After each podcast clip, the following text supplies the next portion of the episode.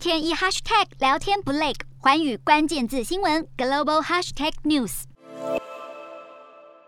炮弹从天而降，在住宅区无差别轰炸，房子被炸到燃起熊熊烈火。俄罗斯军队迟迟攻不下乌克兰首都基辅，手段越来越激进，攻击平民的事件也越来越频繁。基辅近郊小镇伊尔平爆发街头巷战，甚至进入近身肉搏战的阶段，是乌克兰抵抗俄军进入基辅的最后防线。尽管乌克兰军队奋力抵抗，让俄军损失了不少部队、坦克和军机，美国五角大厦的情报显示，俄罗斯百分之九十五的侵略部队依旧完好无损。俄军现在的意图相当明显，就是包围并迫使首都基辅投降。面对俄军步步进逼，基辅的乌克兰民兵正在练习使用反坦克武器，要让俄军吃不完兜着走。普丁在二月二十七日下令俄军核武部队进入特殊战斗戒备状态，引发是否发动核战的担忧。乌克兰总统泽伦斯基日前接受德国媒体专访，